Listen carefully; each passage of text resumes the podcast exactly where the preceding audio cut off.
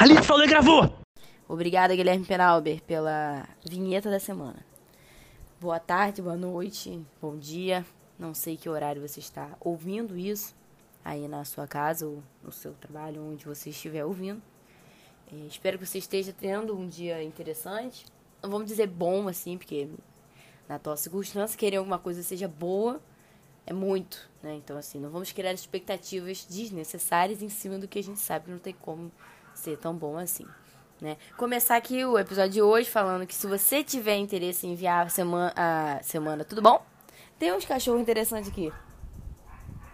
Que eu, pelo latido, posso classificar como cachorro pequeno né? Mas não é esse o foco do que eu tava falando. Eu queria dizer que se você tem interesse em enviar a vinheta da próxima semana, eu vou abrir um link pro Telegram para vocês me enviarem áudios e eu vou colocar aqui no meu programa, tá bom?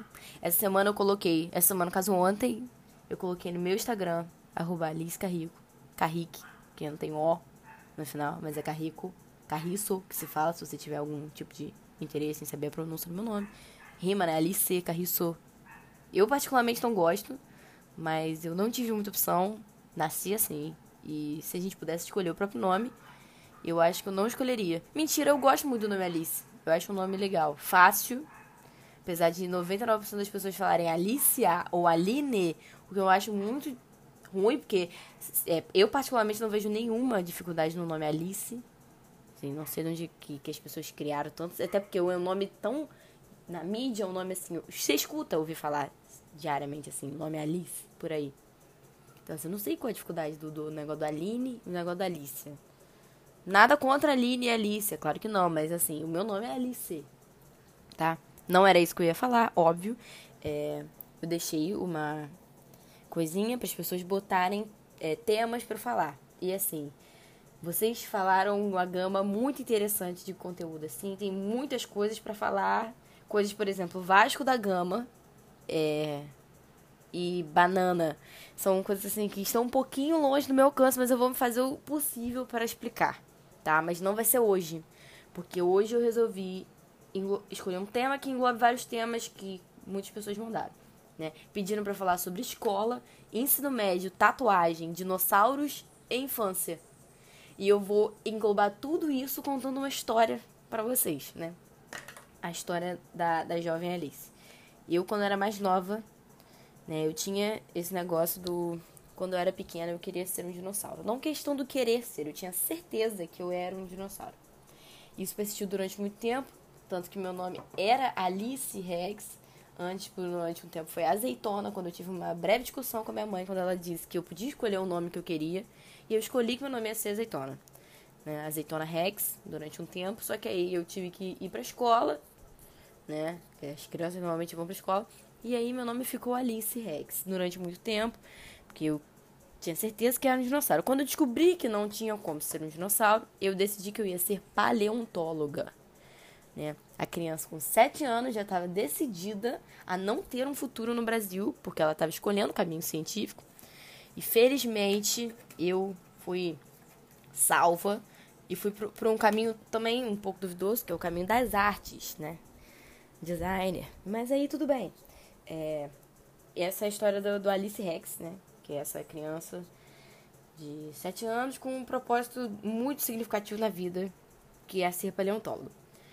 Dado por isso, eu tenho a tatuagem de um dinossauro em meu colo, pode-se dizer assim, que é um Velociraptor, que é o dinossauro, um dos menores e mais inteligentes dinossauros, o que não se aplica a mim de forma alguma, pois não sou that inteligente, mas eu sou uma, uma das menores. Sim? E também tenho outras tatuagens, que são uma onça, querida onça que eu fiz ano passado, uma flor que era para ser um lírio, mas é um hemerocalis, que minha amiga Julia, um beijo Julia, eu sei que ela me escuta, fez em mim. E eu tenho um carrinho de supermercado, que aí eu não vou explicar, porque eu acho que eu já expliquei demais essa tatuagem. Eu quero manter um mistério para quem não sabe o que significa. Uma frase também que eu não vou dizer que vai associar rapidamente a minha meu carrinho de supermercado e um a última que eu fiz que é um silver lining, né? Que é sobre ver o lado bom das coisas. O que não se aplica 100% à minha pessoa, já que não costumo ver o lado bom de tudo. De algumas coisas, sim. Mas não de tudo. Porque, até porque eu acho que nem tudo necessariamente tem um lado bom, né? Há males que vêm apenas para o mal. E a gente tem que aprender a lidar com isso. Eu acho um desperdício de sentimento você só querer ver o lado bom das coisas, né? Como dizia Los Hermanos, eu que já não quero mais ser o vencedor. Leva a vida devagar para não faltar amor. Eu falei tudo errado. Eu falei devagar. Mas não tem problema não. Eu falo rápido, em algum momento algumas palavras serão atropeladas. O que é muito preocupante, já que minha mãe é fonoaudióloga, né? Eu fiquei surpresa ela não ter feito nenhuma crítica sobre minha oratória no último, no primeiro podcast, né? Que ela ainda está falando sobre isso aqui. Ela ainda fala que eu tô me expondo demais. Mas eu acho que é o preço, né? Que se paga pra bombar um pouquinho na internet, causar um pouquinho. E faz parte, né? Eu vou abrir lá porque eu esqueci já qual era o meu tópico que eu tava falando. Aí eu tava falando sobre infância, né? Então eu vou entrar no tópico escola. Né? O tópico escola ensino médio, que minha amiga Carol Frenati, salve Carol Frenati. Esse episódio eu tô citando muita gente. É porque eu gosto disso, me faz me sentir querida. Eu faço, caraca, tem gente que me escuta real. Eu não tô falando pra, pra parede. Na verdade, eu tô, no momento, falando aqui pra parede, mas algum momento alguém vai me ouvir. Então, assim, o que eu posso falar sobre ensino médio? Meu ensino médio não foi fácil. É, eu, como mais jovem com TDAH, batalhei muito para passar no vestibular. É, eu simplesmente decidi que eu não ia mais estudar matemática, química e física no último ano da escola, que era o ano mais importante que a gente estudava para o Enem. Falei assim, quer saber? Não se aplica a mim. Não vou passar esse tipo de sufoco. Simplesmente não passei, né? Passei na faculdade sem saber absolutamente nada de matemática. Passei na PUC, oitavo lugar, tá? Falo isso sempre porque é um motivo de orgulho para mim. Como que eu fiz isso? Eu chutei tudo ar na prova de matemática. Né? Tomara que não tenha ninguém da PUC escutando isso, porque eles me dão uma bolsa e aí eu posso estar acabando com a minha vida aqui. Talvez. Mas vale a pena pelo entretenimento, né? Contar um pouquinho do, do meu sufoco para vocês. E eu também tirei 960 na redação do Enem. Como isso, você me pergunta? Eu fiz uma cola. Eu colei na redação do Enem. Eu não tenho vergonha de admitir isso, não. Porque quem cola. Não, quem não cola não sai da escola. E eu sou a favor desse discurso. Porque eu acho que a malandragem é um ensinamento que você tem que aprender na escola ou na vida. Então, assim, muito mais valioso para mim, a pessoa agregou muito mais eu saber como colar no Enem, na redação do Enem, do que eu saber como se elabora um texto dissertativo argumentativo que eu nunca mais vou precisar fazer na minha vida. Com o tema de. Eu não lembro qual foi o meu tema. Eu vou lembrar. Meu tema foi sobre algoritmo e é, coisa de filtra... filtragem, filtração, filtragem filtragem de conteúdo. Então, assim, me diz, Alice, o que na vida eu ia precisar falar sobre isso? Eu acho que agregou muito mais a saber colar.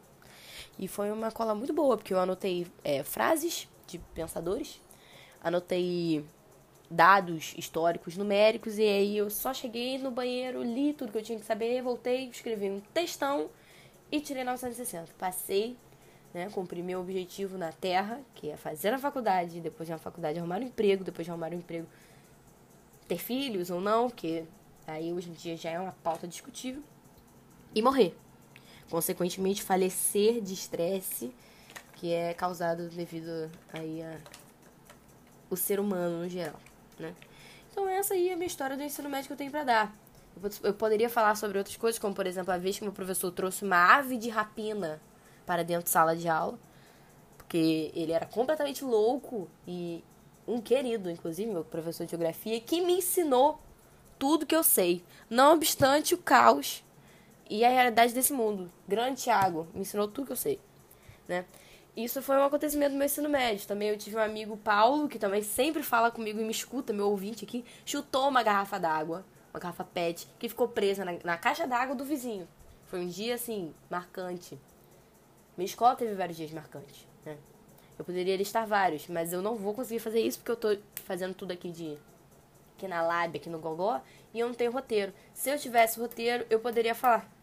Porém, Não vai ter como. E agora eu vou dedicar um tempo para responder as perguntas diretamente do meu Instagram.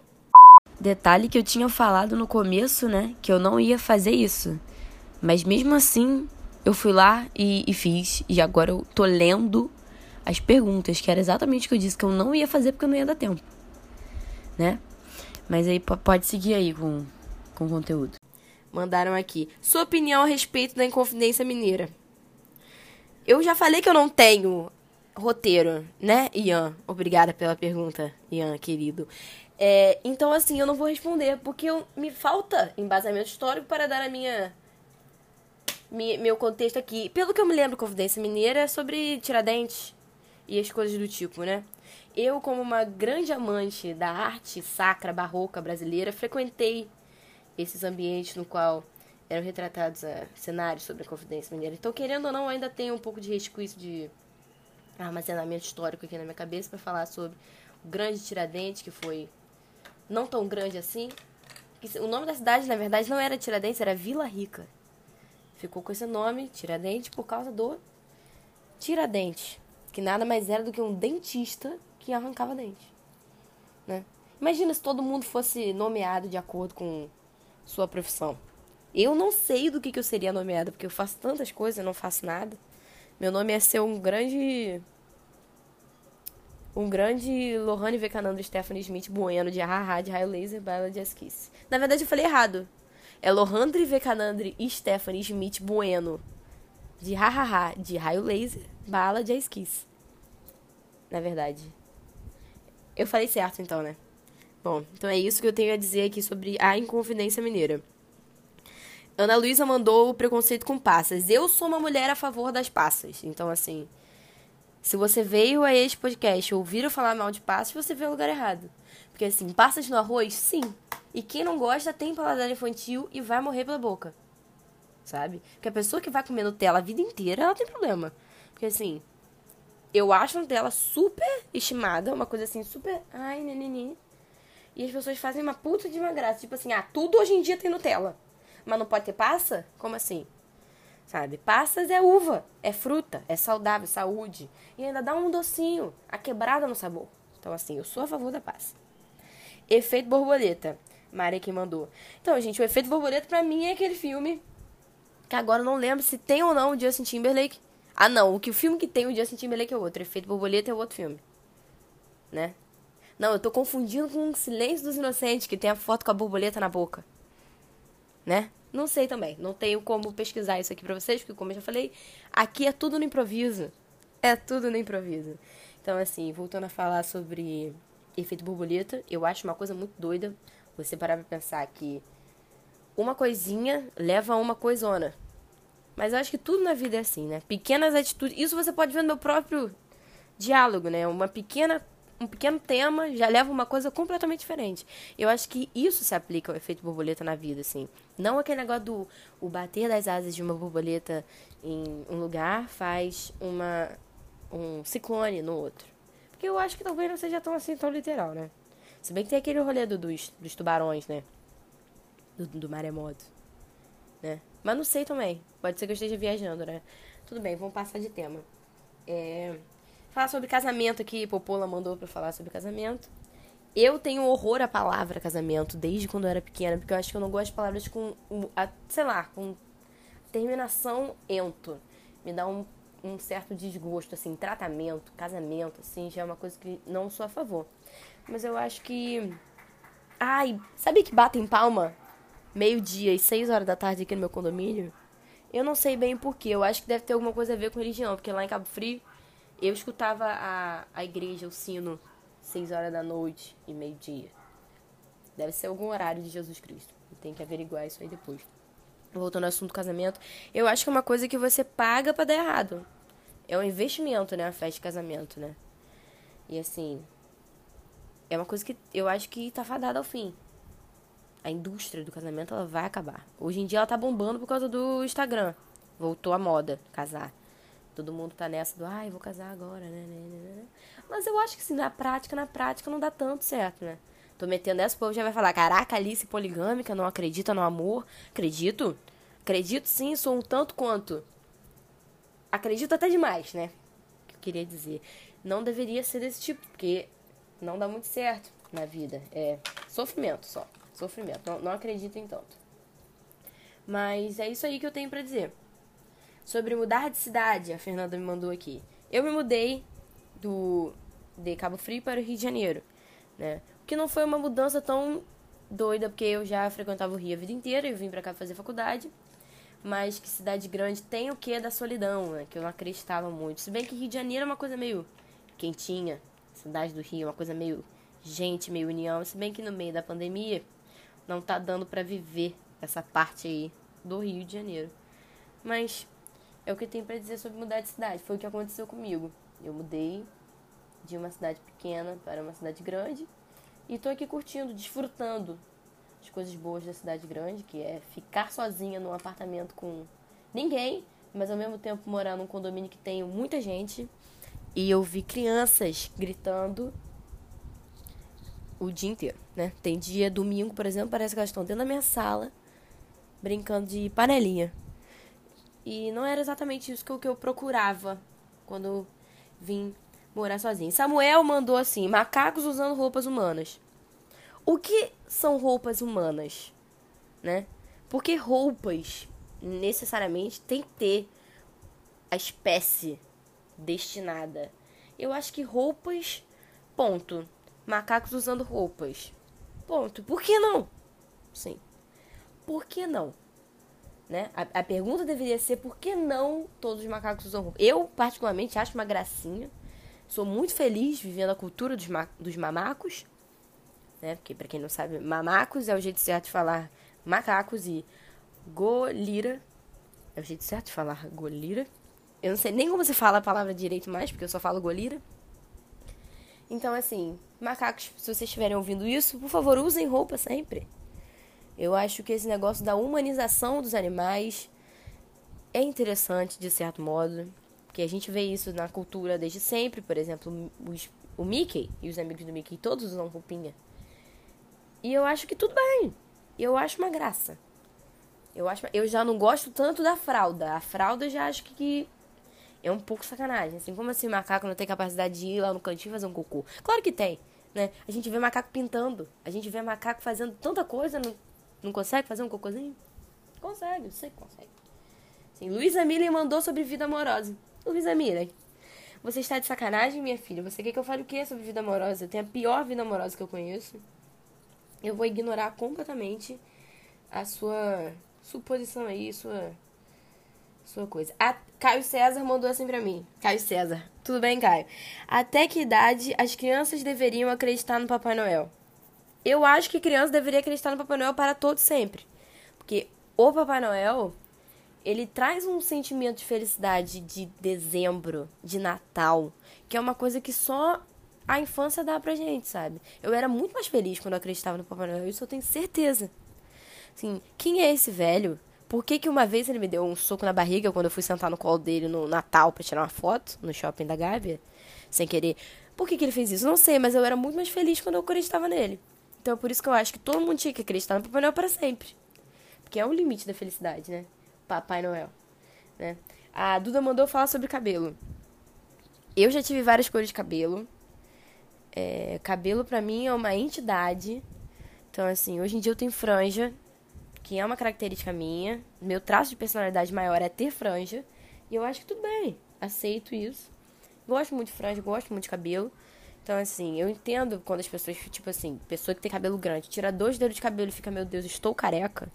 A gente às vezes fica, nossa, que pessoa fútil. Mas não, cabelo mexe muito com a autoestima da mulher. Do homem também. Falo por mulher porque é o meu local de fala. E assim, já tive cabelo branco, já tive cabelo rosa, lilás, cinza, preto, né? Várias cores de cabelo.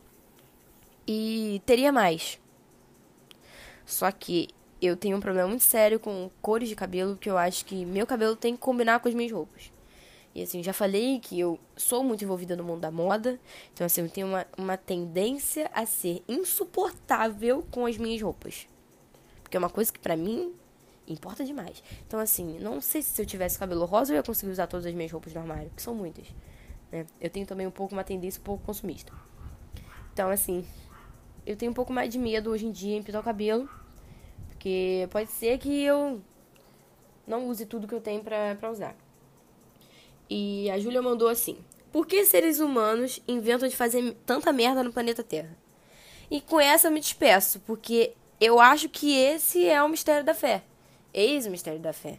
Eis o mistério da humanidade. O porquê que a gente está aqui. Será que o destino de todos nós é fazer merda até um ponto que não vai ter como mais? Porque aparentemente esse é o caminho que a humanidade está seguindo. Então, assim, as pessoas ficam tipo, ah, o mundo vai acabar. Mas não é essa a tendência do mundo? Acabar? Quem disse que a tendência do mundo é, é sobreviver? Sabe? Eu acho que a gente tira um pouco conclusões um pouco precipitadas demais. Talvez eu disse algo que você não queria ouvir. Né, Júlia? Mas eu não acho que seja o caso, porque a Júlia é uma menina, assim, de mente aberta. Então, assim, me despeço com essa. É... Semana que vem tô de volta aí. Eu vou deixar um link para vocês mandarem áudio no Telegram para participar aqui quem tiver interesse. E um grande abraço. Foi a Alice que gravou isso aí.